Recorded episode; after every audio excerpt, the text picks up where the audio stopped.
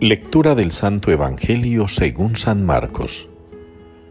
En aquel tiempo se presentaron los fariseos y se pusieron a discutir con Jesús. Para ponerlo a prueba, le pidieron un signo del cielo. Jesús dio un profundo suspiro y dijo, ¿Por qué esta generación reclama un signo?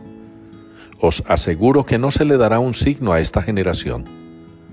Los dejó, se embarcó de nuevo y se fue a la otra orilla palabra del Señor. Cuando me alcance tu compasión, Señor, viviré. Es la respuesta que nos une hoy al Salmo 118 en la liturgia de la palabra. Cuando me alcance tu compasión, Señor, viviré. Es una maravilla poder reconocer en palabras del salmista que la acción del Señor para consolarnos, para fortalecernos, para restaurarnos, que la acción del Señor para devolvernos la vida, para renovarnos. Esa acción del Señor es la vida misma, la vida toda. ¿Cuántas veces en nuestra existencia sentimos que por el agobio de los problemas, por las preocupaciones, por el cúmulo de dificultades, se nos está acabando la vida? ¿Cuántas veces sentimos que la existencia va pasando como en vano? ¿Cuántas veces nos hacemos prisioneros de la monotonía? ¿Cuántas veces perdemos el sentido de la verdadera vida porque nos aprisionan un montón de cosas materiales que van pasando, que no quedan, que se vuelven efímeras, que no son para siempre? El dinero, las posesiones, el estatus, la fama, el buen nombre inclusive que algunos tan fácilmente nos pueden quitar.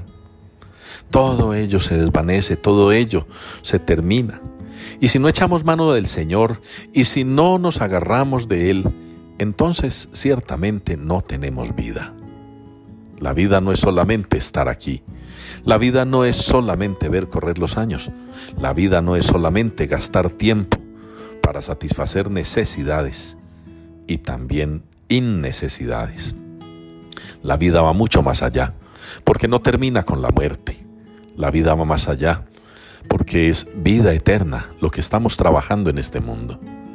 Y por eso el Señor, cuando le piden signos, cuando le piden cosas, cuando los fariseos buscan que caiga, tirarle de la lengua, Él se hace, Él se agarra, se aferra al Padre, Él confía en que Dios, que lo ha enviado al mundo a cumplir con esta misión fuerte y maravillosa de darnos vida eterna, el Padre lo ha de proteger, el Padre lo ha de cuidar, el Padre lo ha de sacar triunfante.